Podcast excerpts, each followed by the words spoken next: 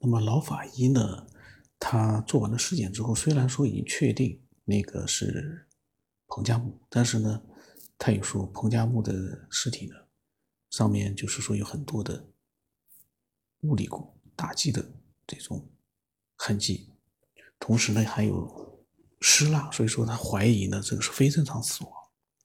那么一般来说呢，就是法医他只管做尸检。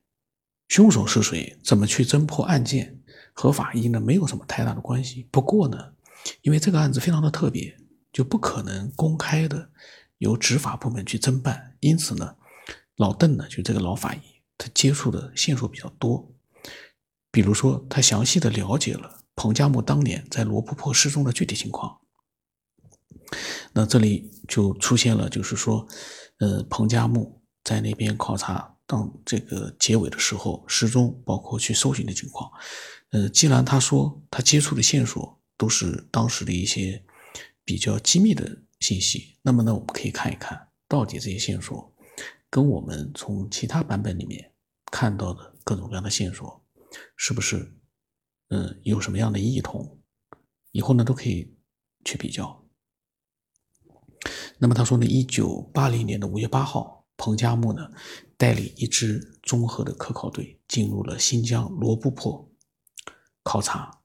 科考队呢，当时是从北向南，比原计划提前二十天，成功的纵贯了罗布泊的湖底。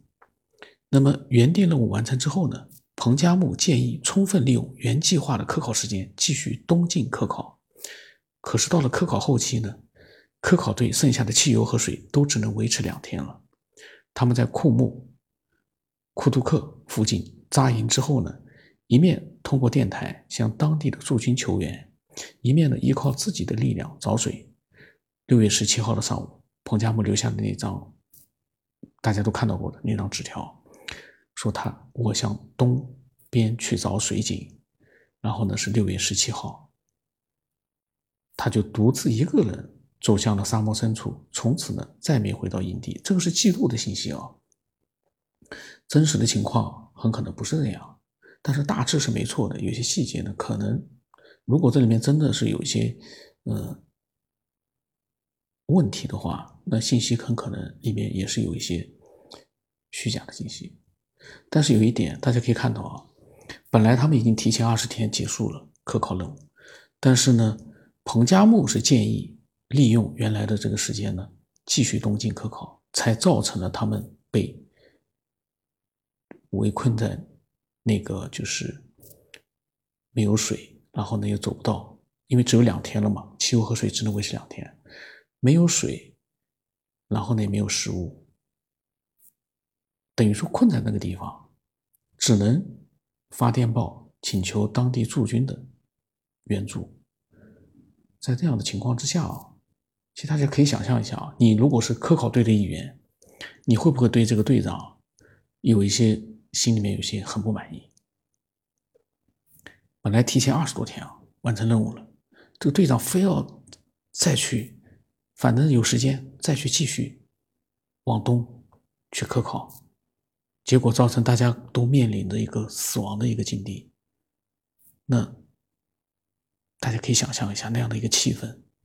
因为为什么在面对死亡的时候，是如果大家都觉得是他造成的，那么对他肯定是有一些恨意的，这个我觉得是很正常的。那么说彭加木失踪不久，科考队员呢曾经开着越野车往东找人，这里面的所有的叙述啊，都是老法医看到的机密信息，但是这个信息呢，我我觉得大家应该明白一点。未必是真实的信息，因为现在不知道是有没有人撒谎。那开着越野车呢，曾经是往东找人，开出一公里多呢，他们说发现了一行一一排脚印，并认定那个是彭加木的脚印。于是呢，科考队员沿着脚印继续寻找，一直到了六公里左右外的沙包之上。依然清楚的看见彭加木的脚印，可是却一直找不到人，一直到了深夜两点钟，科考队员仍然没有找到彭加木，所以不得不把他失踪的消息用电报告诉了驻军，并且请驻军立刻转告中国科学院新疆分院。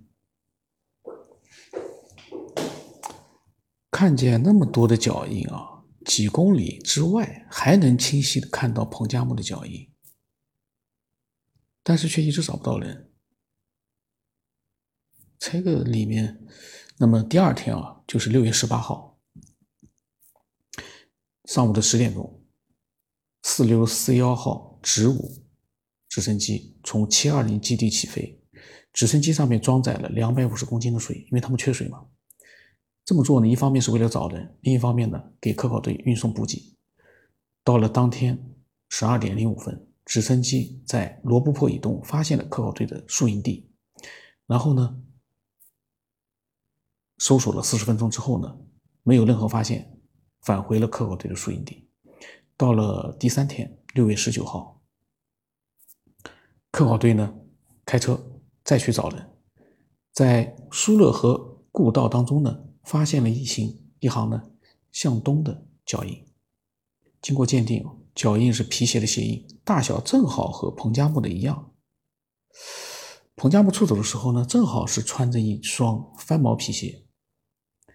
那么科考队沿着脚印追踪到了一个一米多高的土丘，并找到了被撕成两半的糖纸。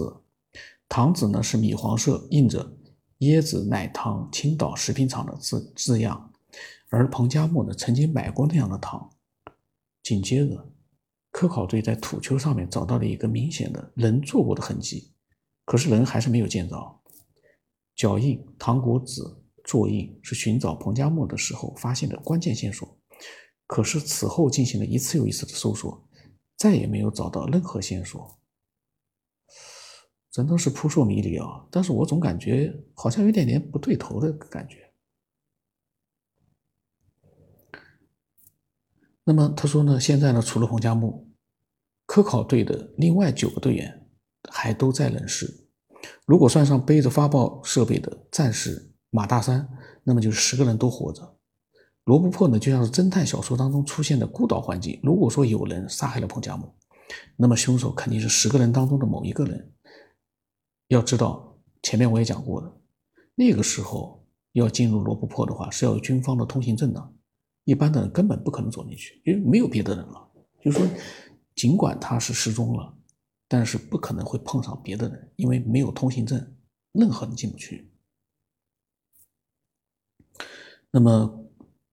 嗯，然后呢？他说，就是老法医觉得呢，过去的科考队员都很伟大，工作环境也都很艰苦。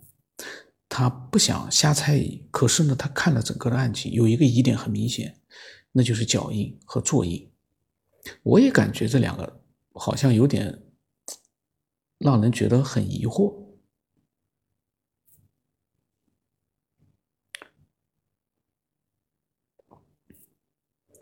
那么，嗯。关于这样的一些疑惑，我也有很多想法。然后他里面呢也提到了一些他自己的一些想法，我觉得还蛮精彩的。但是现在呢，因为时间问题呢，来不及了。那么，嗯，下一期再讲吧。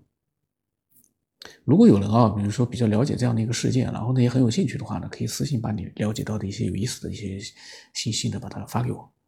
这样的话，让我们更多的人知道一些更有意思的一些。